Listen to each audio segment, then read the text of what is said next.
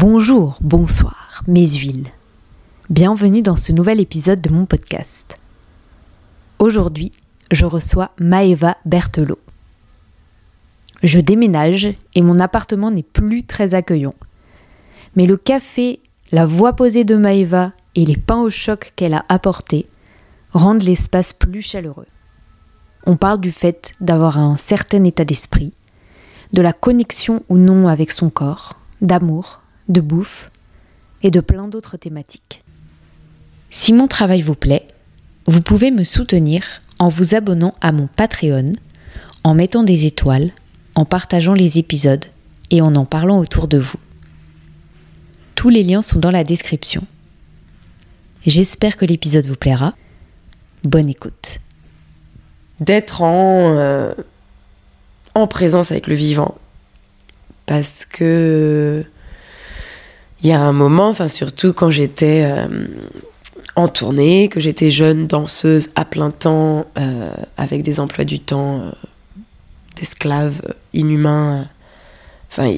Tu, tu, tout va trop vite, tout va plus vite que la musique. Donc, et tu voyages et tu, et puis en avion.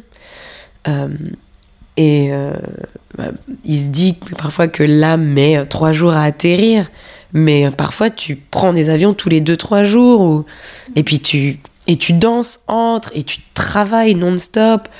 Euh, et cette sorte de rythme de hôtel, aéroport, pays, et puis t'es confus, ça a vraiment commencé à créer une sorte de brouillard.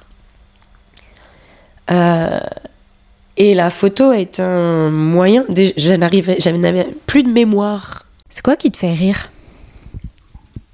Qui me fait rire ah, J'adore les. Je suis une bonne vivante. Hein. Donc, euh, moi, je suis le genre de nana euh, qui rigole aux blagues nulles. Euh, je serais toute seule. Je suis très bon public. ouais, même les blagues pipi caca. Non, vraiment, tout me fait rire. les choses plus tristes aussi parfois me font rire. Je trouve très drôle.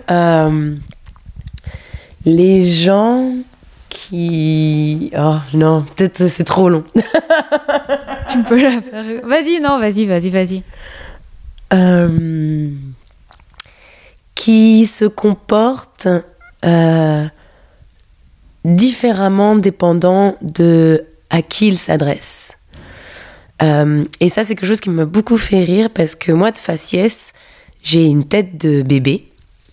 Voilà, je suis une métisse euh, qui a l'air d'être euh, post-teenager, euh, petite vingtaine. et très souvent, en fait, dans ma vie, j'ai fait l'expérience d'être dans des espaces où, où on me prend pas au sérieux, en fait. Et souvent, en fait, où je j'ai des positions de responsable, des positions de direction, des positions...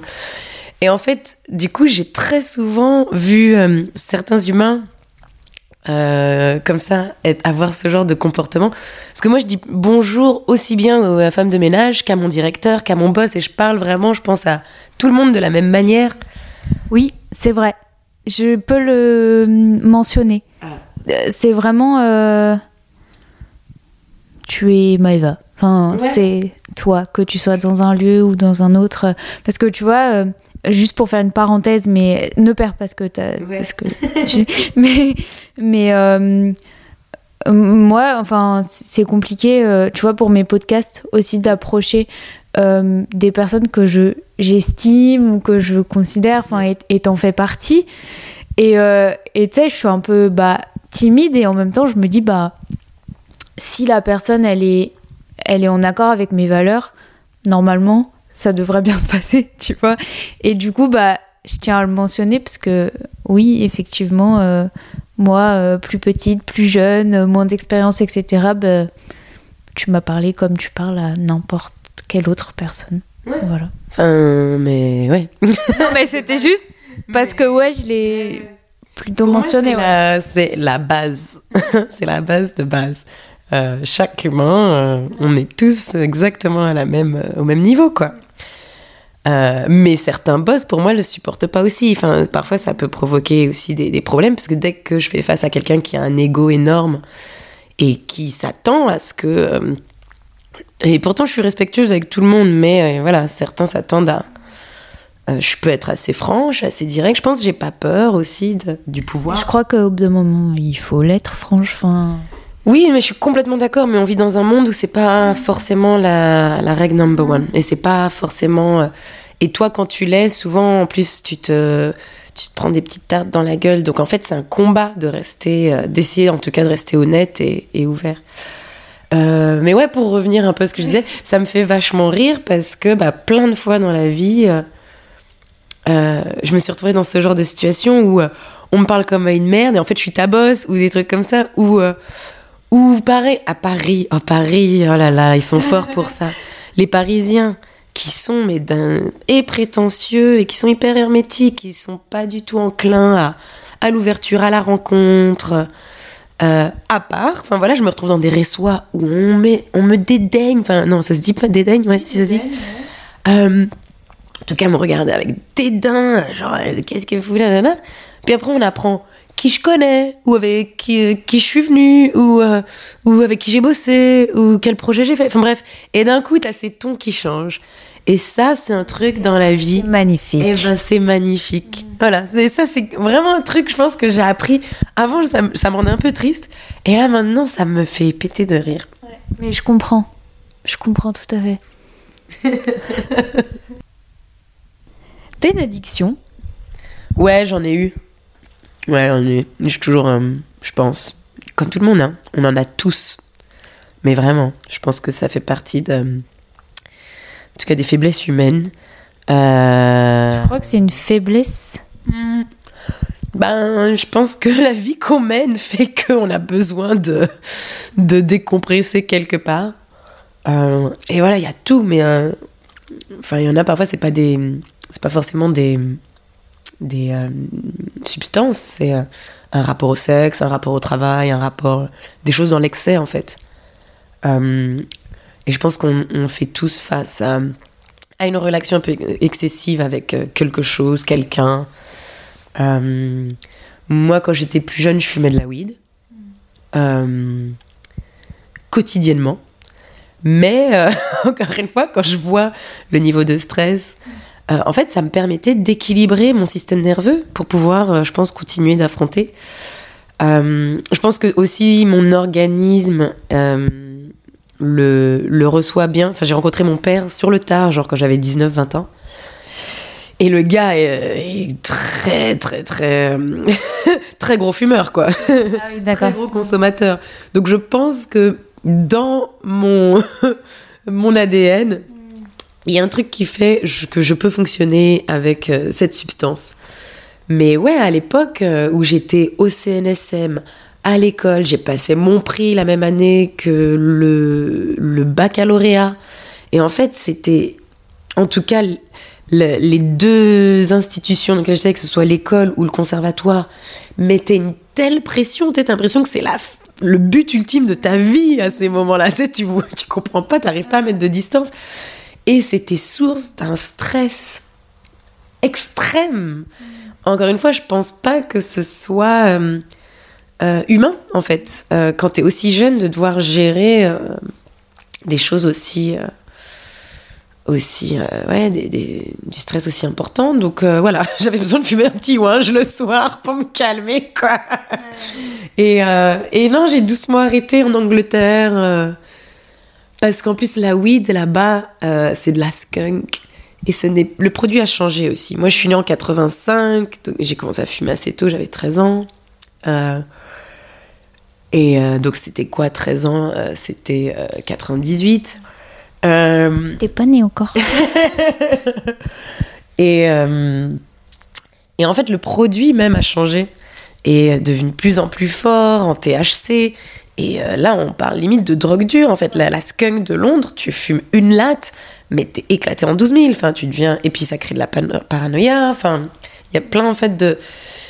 euh, de problèmes de santé mentaux qui sont liés euh, à cette substance maintenant parce qu'encore une fois c'est une substance qui est vraiment très puissante du coup, tu ressentais plus vraiment les trucs bien. bah, ouais, là c'est ouais, c'est ça, tu fumes une latte, c'est soit euh, paranoïa, psychose, donc en fait très, très rapidement t'es là, ouh là, non, c'est pas du tout l'idée.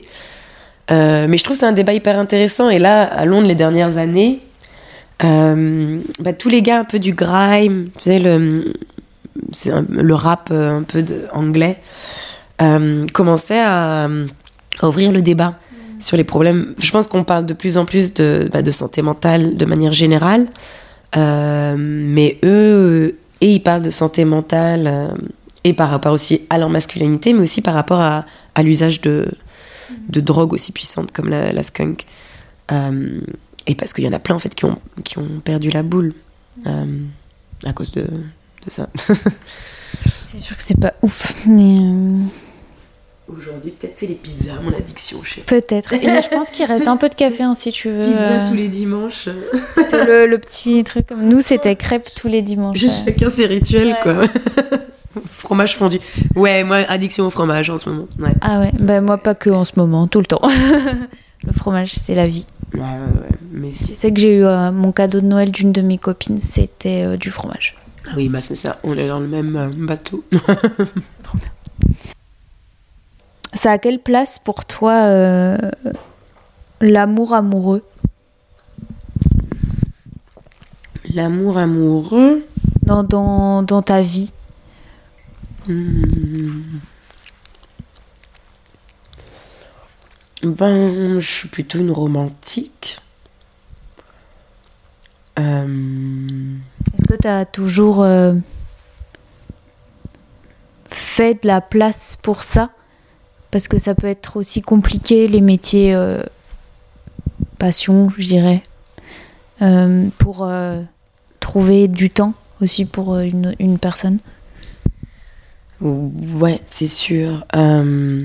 Mais ouais, j'ai toujours eu un espace et du temps pour ça. Je suis quelqu'un de la relation. Quelqu'un de relation. Ouais, je suis vraiment C'est joli. depuis souvent, enfin depuis souvent, depuis, depuis très jeune, euh, enfin très jeune. Disons que dès le collège, euh, ouais, j'ai eu une relation de quoi, 7-8 ans.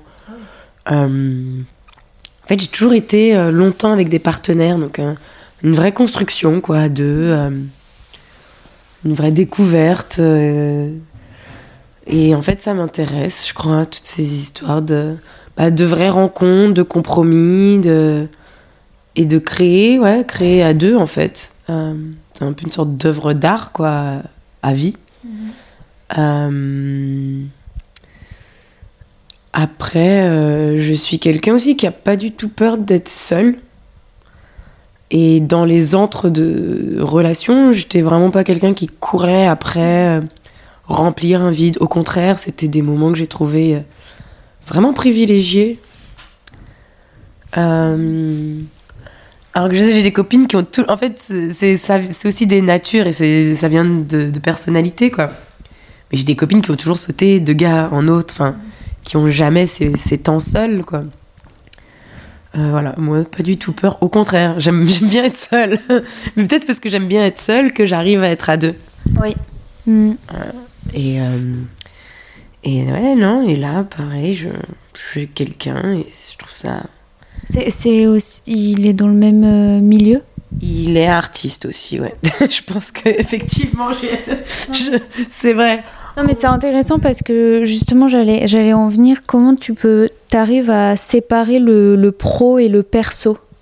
Euh, en plus en étant avec quelqu'un euh, artiste Euh, comment tu vois comment aussi bah déconnecter euh, fa- faire complètement autre chose euh, Ben, euh, et en même temps c'est hyper enrichissant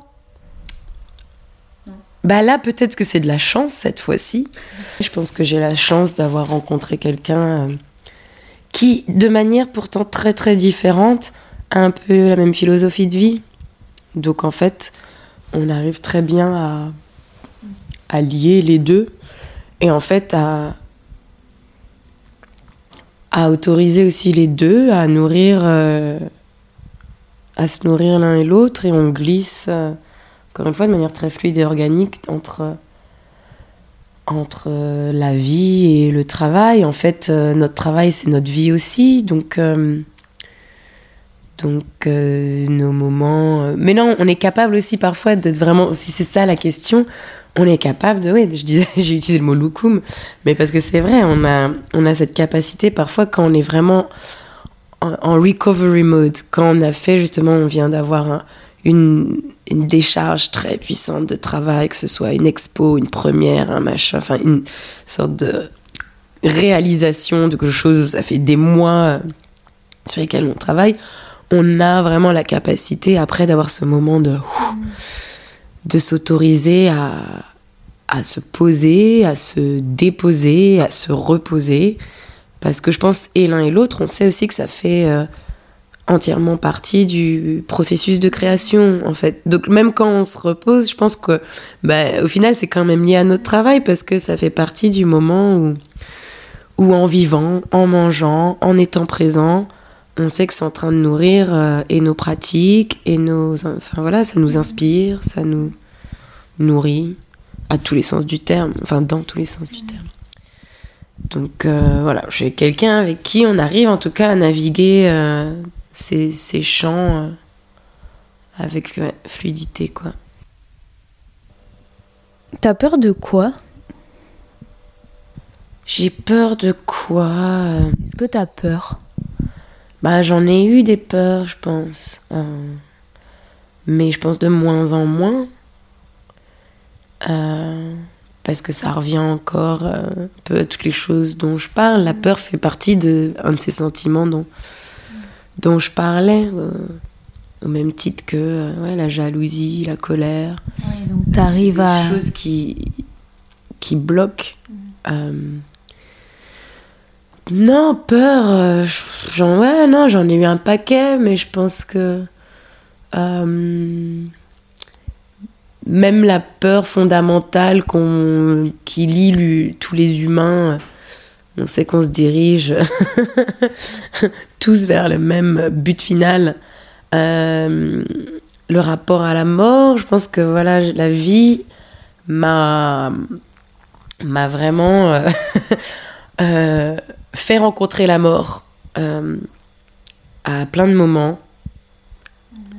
Euh, donc, euh, bah, de plus en plus, c'est aussi un, un rapport qui se, qui se détend, qui se relâche.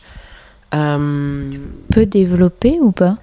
Ben non, mais dans le sens où à partir du moment où on comprend que la mort fait partie de la vie, je pense qu'on redoute de moins en moins la mort. Et que voilà, elle est, là tout le temps aussi. Et, euh, et en fait, à partir du moment où on a cette conscience-là, je pense que euh, plus que jamais, on est, vivant. Euh, donc je pense que voilà, ces peurs de, oh, de cette relation à quand, pourquoi, ah, je veux pas.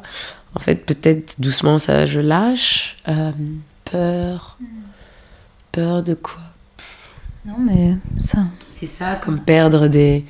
Pendant longtemps, j'avais peur de perdre des, des, des gens chers. Mais voilà, en ce moment, bizarrement, la vie. c'est- Tout est une, une histoire de pratique. Tout est un truc d'entraînement. Tout est un muscle à tous les niveaux. Et même ça, c'est, c'est un muscle, quoi. Et euh, le plus tu te retrouves dans des situations où, en fait, euh, euh, bah, tu fais face à ça, à ces rigidités, euh, eh ben, t'apprends doucement, mais sûrement à, à détendre tout ça. Donc, voilà, je suis loin de me réjouir de perdre des gens, mais je pense que je, en tout cas, doucement, je, je sais pas que je me prépare, mais, euh, mais je comprends que ça fait partie. euh, Oui, t'acceptes plus. ouais, c'est ça, je pense, l'acceptation. Et, euh, ouais, peut-être pas pré- ouais, peut-être préparation quand même, en fait. Ça. Ouais, mais en même temps, on n'est jamais préparé, on n'est jamais prêt. Mais en fait, si on s'est un minimum préparé, quand ça nous tape, on est moins choqué, donc peut-être moins traumatisé, donc peut-être moins, bref. Après, on est capable de gérer différemment, en tout cas sur le moment. Euh, et peur de quoi Bah, pff, ouais, je sais pas. Non, mais c'est- Ouais, peur, me peur de plein de choses, hein, mais comme l'humain, quoi. J'ai une relation au moi, une relation à s'exprimer. euh, parce que voilà, je viens encore une fois, moi je déconstruis des trucs qui ont été construits. Donc pour rappeler un peu ce qui a été construit, je viens de training de danse. où on était tous en uniforme et on devait être uniforme, même au niveau euh, physique et mental. Penser et bouger et avoir le même physique, quoi. Donc, euh, je suis quelqu'un, je pense, pour prendre euh, ma voix, mon corps et oser exprimer. Euh, voilà, ça met du temps à développer. Pas la confiance en soi, mais ouais, le, le cran de d'être soi et de- Donc moi, je, voilà, j'ai pas envie de dire que c'est une peur, mais c'est quelque chose, je sais que je manque parfois de confiance, je manque d'estime, et c'est un truc, tu vois, que, encore une fois, je travaille, que j'essaye de, d'être beaucoup plus dans une sorte de, ben de, d'amour, euh, de soi, de compassion avec soi-même, de patience, de... Donc voilà, peur, c'est un grand mot, mais je sais que voilà, ça, c'est des, c'est des petites tensions parfois. La relation avec ton corps, ça a été compliqué et ça l'est encore ou pas? Moi, comme beaucoup de danseuses, euh, bien sûr que ça a été très. ben, Enfin, on nous, on nous force à ça, on nous pousse à ça quand tu as 13 ans et que. J'ai même pas envie de rentrer dans le détail. On sait tout ce qui a été dit dans des conservatoires français euh, dans les années 90, 2000 et même peut-être encore aujourd'hui. Euh, euh, c'est très toxique c'est abusif euh, et ça pousse. Moi, avait pas une nana dans ma, dans ma promotion qui qui n'avait pas de la dysmo- dysmorphia, Euh, voire anorexie, enfin voilà, tous les problèmes aussi qui vont après avec. Mais euh, et moi, je pense que la dysmorphia elle partira jamais à 100%. Euh, J'accepte le corps de plus en plus, mais le corps que je vois, je suis pas sûre que ce soit le corps que j'ai vraiment. Voilà, le reflet, il est encore euh, ouais, les endroits où je me concentre, les endroits où je me dis, il y a toujours ces petits, ouais, ce petit regard euh, avec une teinte de jugement, quoi. Ah là là, un gros sujet. euh, T'as dansé pour une grande compagnie euh, au Fèche. Et qu'est-ce que tu... Mais t'as dansé pour d'autres personnes, mais moi je sais plus euh, ça. Euh, si je dois être honnête, si je dois être honnête, je sais euh, que t'as dansé pour euh, Fèche, mais après les autres chorégraphes, je sais pas vraiment, pour, pour être honnête. Donc avec, avec lui ou avec d'autres chorégraphes, qu'est-ce que tu trouves et qu'est-ce qui te... Quelle différence qu'est- Qu'est-ce que tu aimes Qu'est-ce que tu, tu, tu, tu- tu n'aimes pas Euh, euh, Travailler pour quelqu'un ou euh, faire tes propres projets Qu'est- Qu'est-ce qu'est-ce qui est mieux ou moins bien euh, Tu vois, c'est c'est quoi ta position par rapport à ça? Alors là, il y a plein de questions. Oui, désolée. je-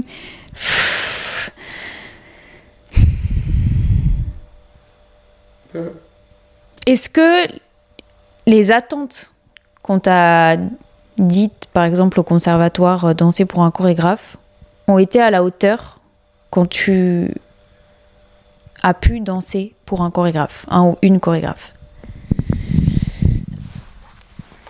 Hmm.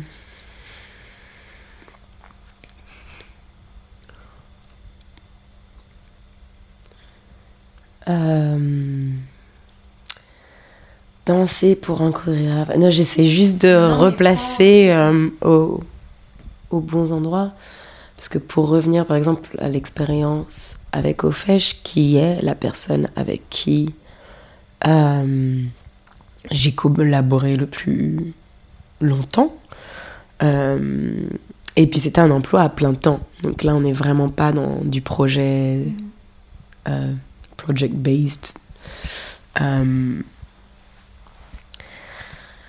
En fait, c'est c'est compliqué parce que euh, quand tu passes 5-6 ans avec quelqu'un, c'est juste un, moment de vie plus que- qu'autre chose.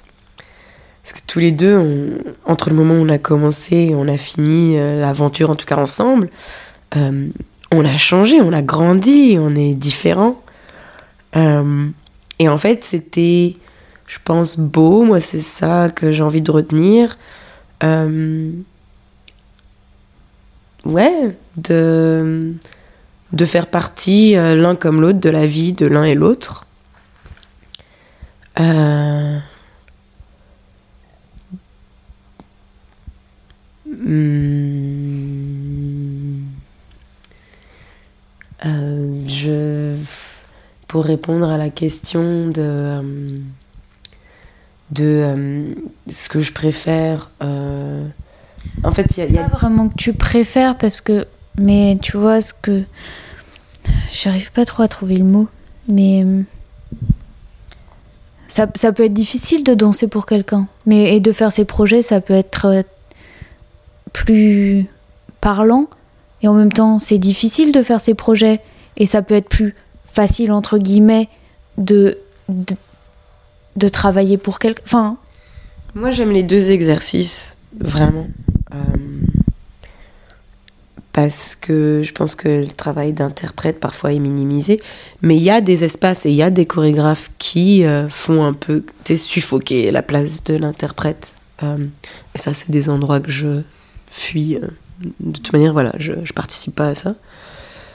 Euh, en tout cas, si je me retrouve sur un projet, je m'assure de pas y retourner.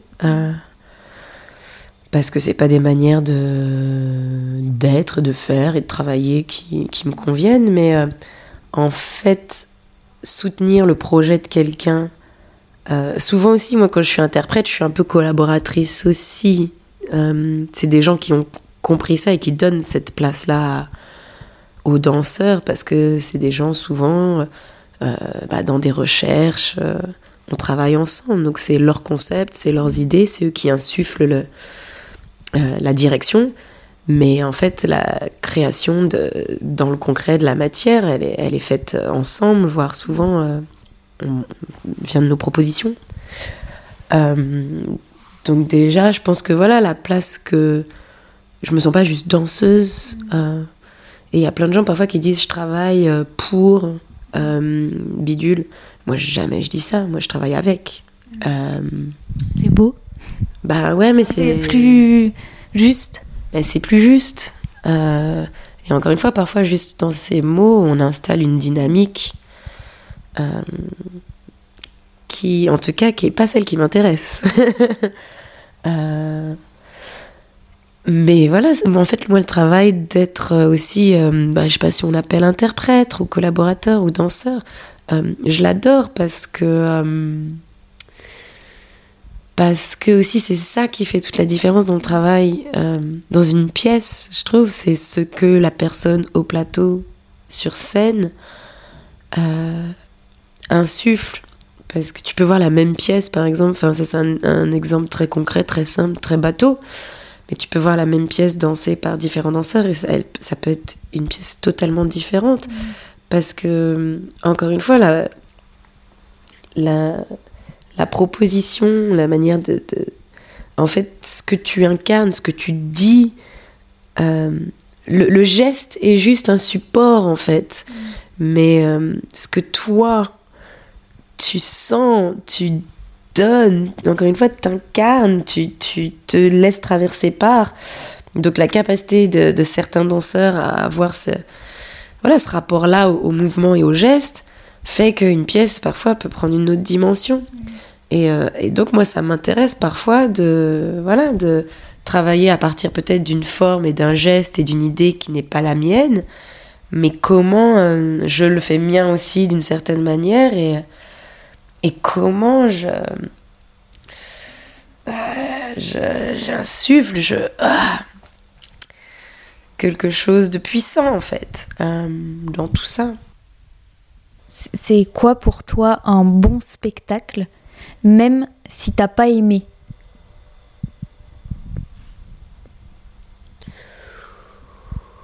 Un bon spectacle. Euh, ils sont rares. un bon spectacle. Ben, bon spectacle et un spectacle qui fait que au plus profond de soi, un glissement s'opère d'une manière ou d'une autre. C'est quelque chose qui reste, c'est quelque chose qui, que ce soit conscient ou inconscient, affecte. et encore, encore plus magique si ça change, si ça questionne, si ça... Euh, mais ouais, un bon spectacle pour moi, c'est un spectacle qui a cette puissance euh, ouais, de l'invisible en fait, qui c'est plus que ce que c'est en fait. Mm. Et ça a cette capacité à, à, mouvoir, mais quand je dis mouvoir, ouais, à faire bouger au plus profond.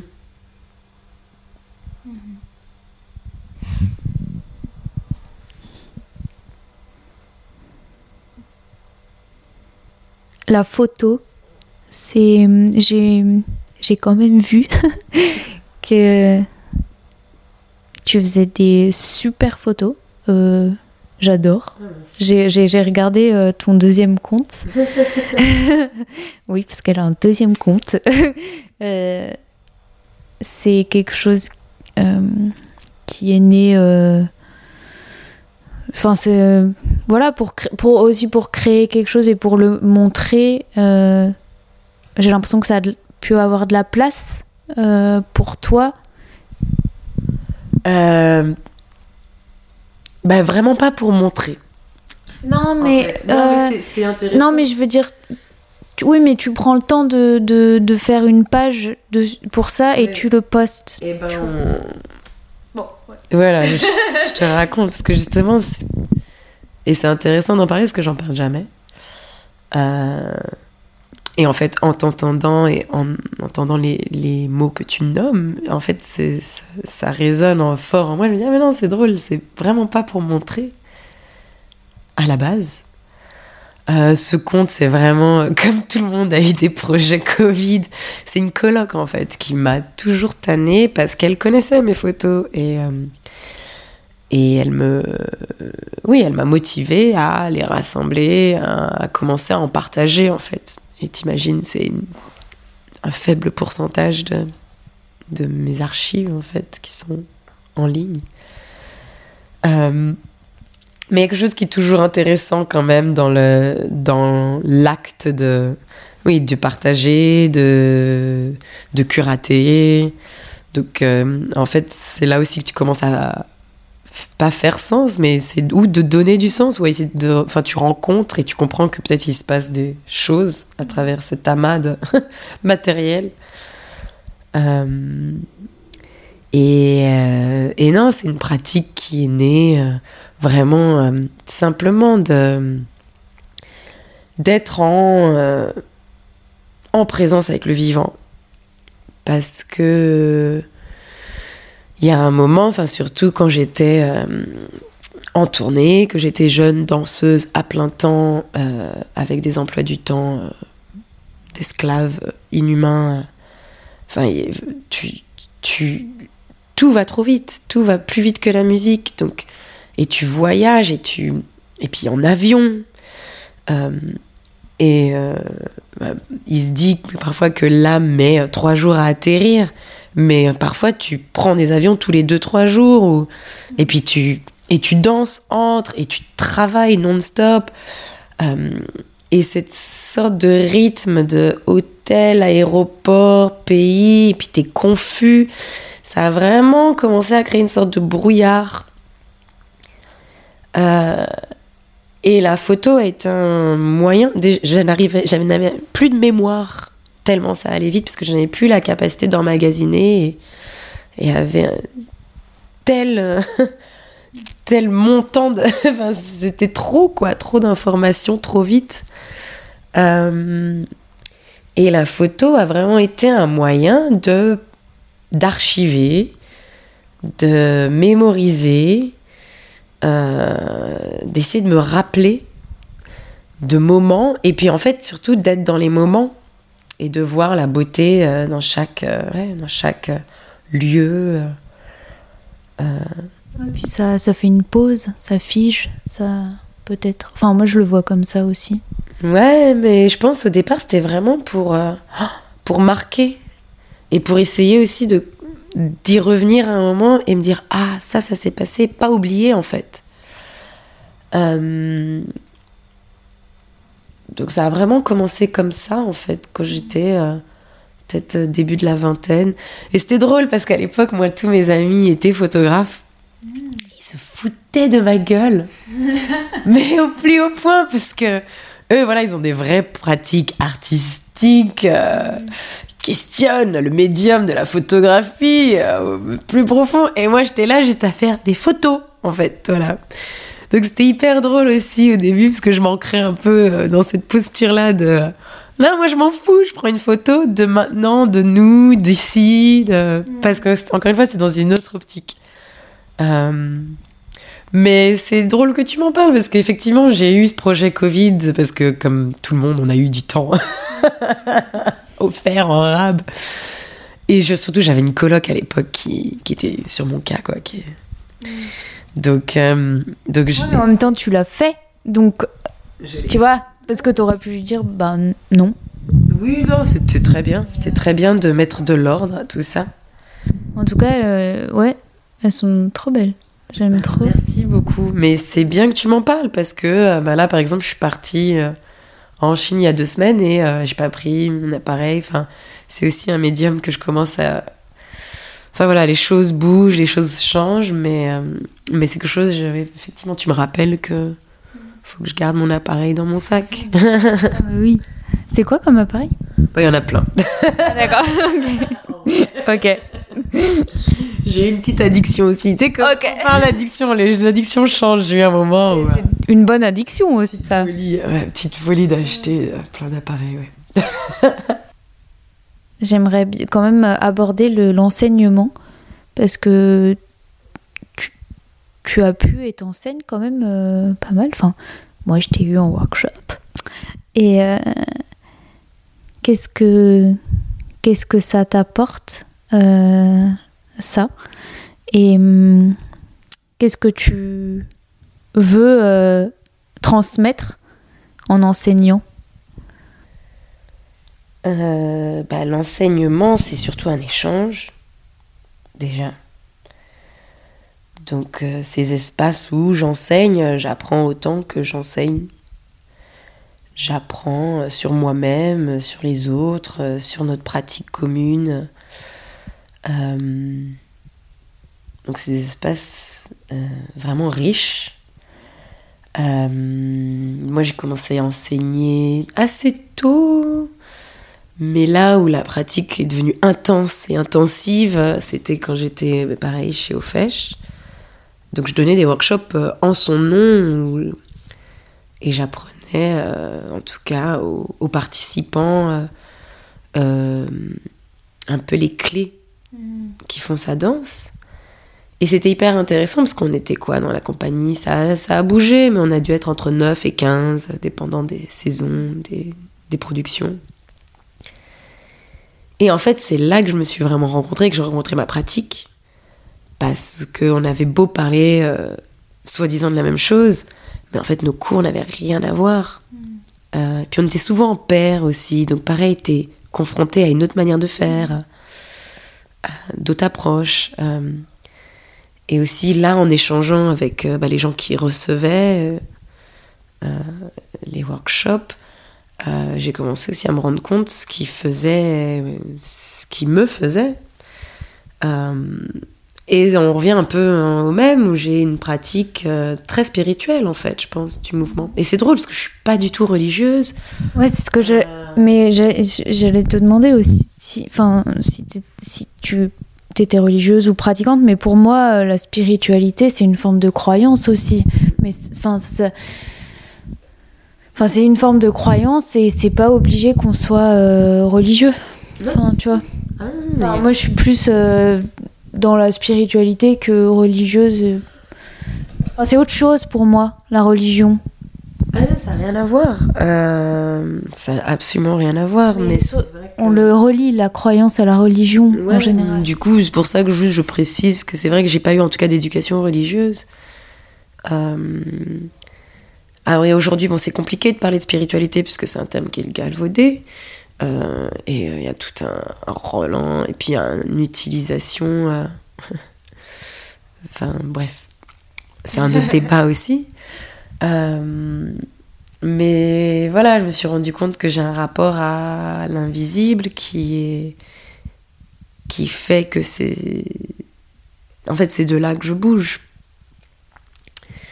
euh, donc en fait, développer cette partie de l'enseignement, c'est là où en fait tout simplement aussi je développe ma pratique et où je j'affine euh, euh, bah, que ce soit un vocabulaire, une rhétorique, des images, des sensations. parce que en fait faire cet exercice d'essayer d'expliquer aux autres d'où tu bouges, pour, comment tu bouges, comment t'imagines le toit, l'environnement pour que ça bouge. Euh, bah ouais, de devoir exprimer ça par des mots euh, et le partager, c'est un exercice qui fait que ça clarifie. Mm. Euh, et ouais, enfin, à tel point, ça, ça s'arrête jamais. Il y a pas, il y a quoi, il y a trois, trois, trois ans, trucs comme ça.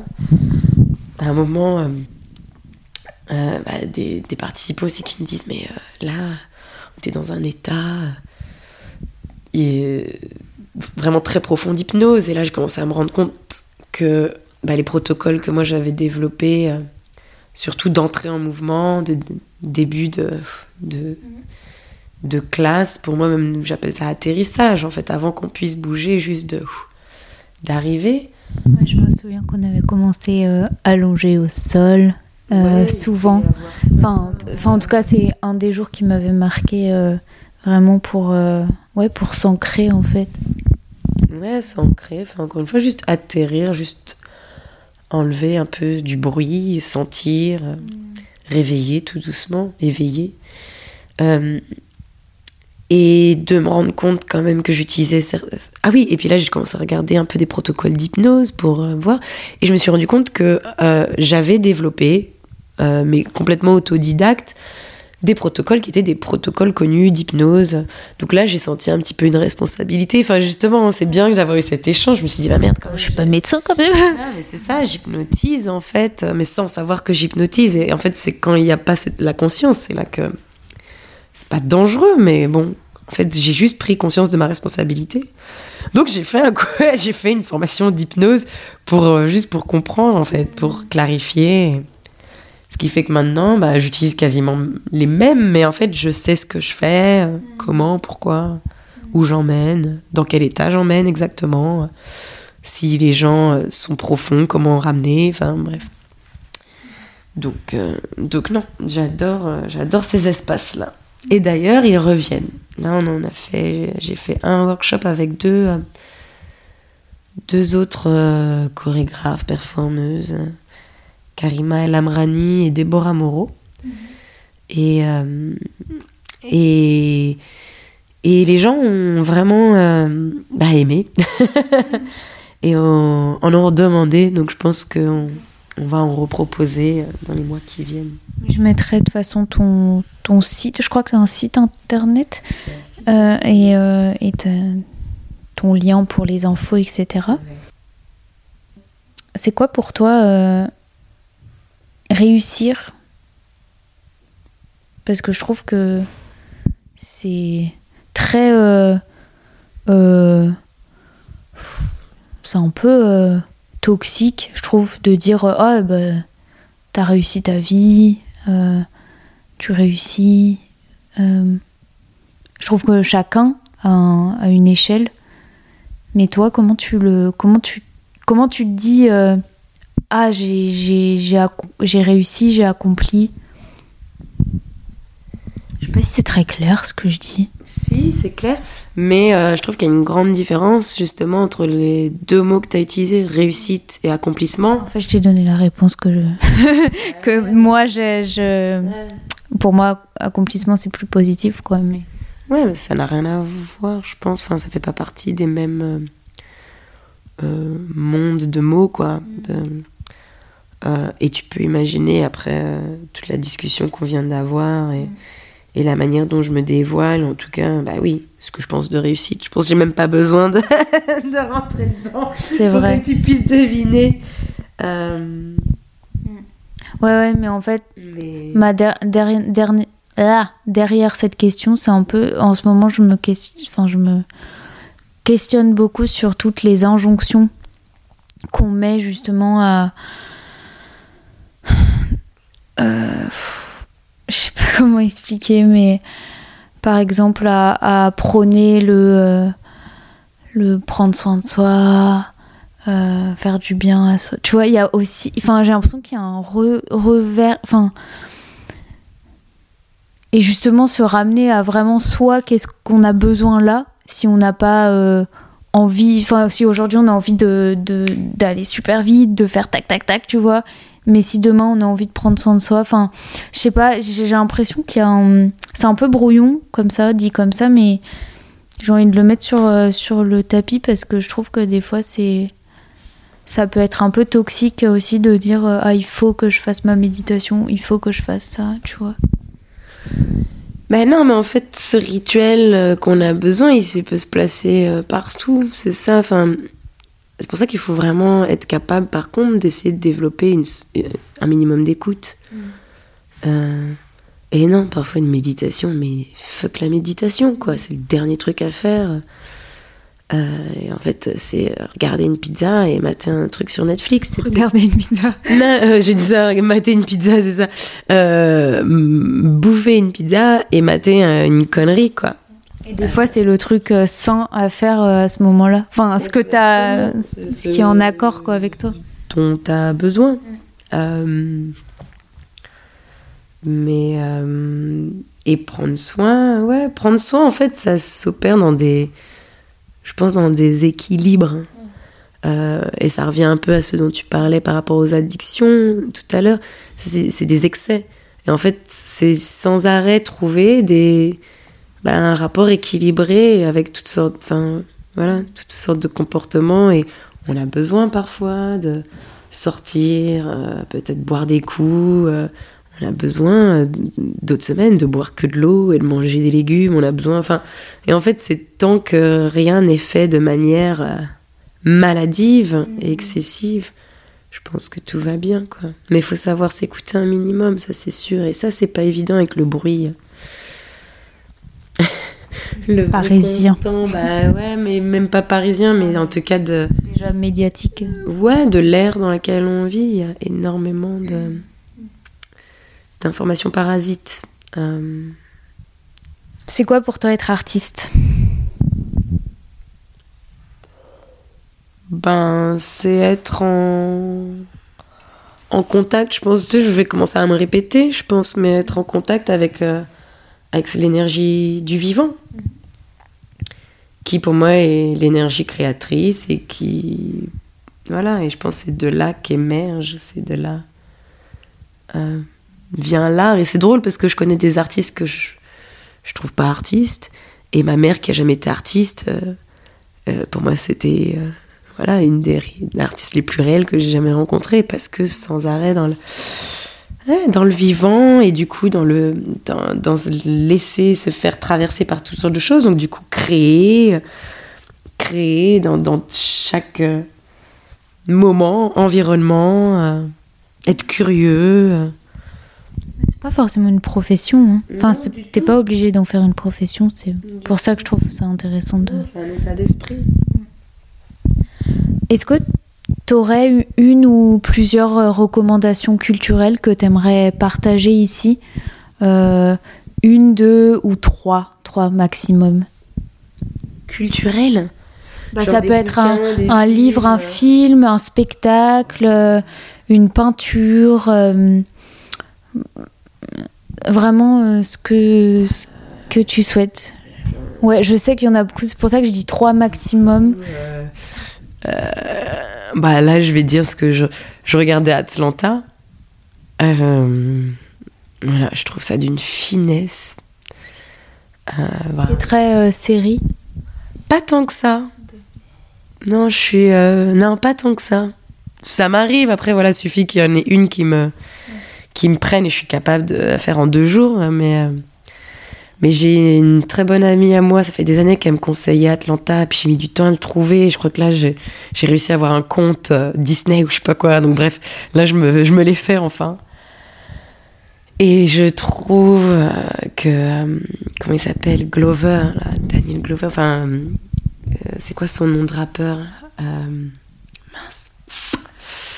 Ah mince. Je sais pas, enfin, j'ai des je, je retrouverai, je mettrai dans les notes.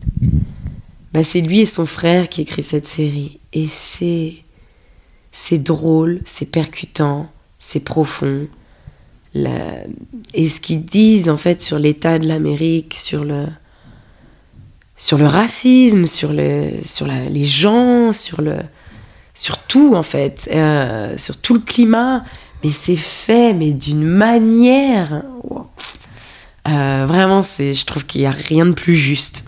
Euh, mais c'est drôle que je dise ça parce que voilà, a- c'est pas forcément non plus mes, mes rêves, quoi. Mais Bah non, que mais enfin, c'est pas. On s'en fout, enfin, c'est. je sais pas, il y a tellement de choses. Mais ça me va. Ça- ouais, ça me va très bien. si- Euh, pour terminer, qui est-ce que t'aimerais entendre euh, au micro des, des huiles d'olive si tu pouvais entendre quelqu'un? Hmm. Français ou? N'importe. Euh, bah, accessible, c'est cool, mais, euh, mais pas forcément français. euh, je, je, je, je ferai l'effort de, de parler en anglais. Si c'est anglais, d'ailleurs. Bah, Karima El Amrani. Hmm. Ouais, elle est super. c'est une humaine euh, qui a plein de choses euh, à partager. euh, et je pense du coup elle est très inspirante. Donc, euh, Merci beaucoup, Maëva. merci à toi. C'était drôle. Alors, avez-vous aimé nous écouter? Si c'est le cas, vous pouvez vous abonner sur toutes les plateformes de podcast, mais aussi sur mon compte Instagram Les Huiles d'Olive pour être au courant de toutes les actualités. Vous pouvez liker, commenter, mettre des étoiles et même apporter une touche financière via Acast Supporter. Toutes les références sont dans les notes. On se retrouve dimanche prochain pour un nouvel épisode. Bisous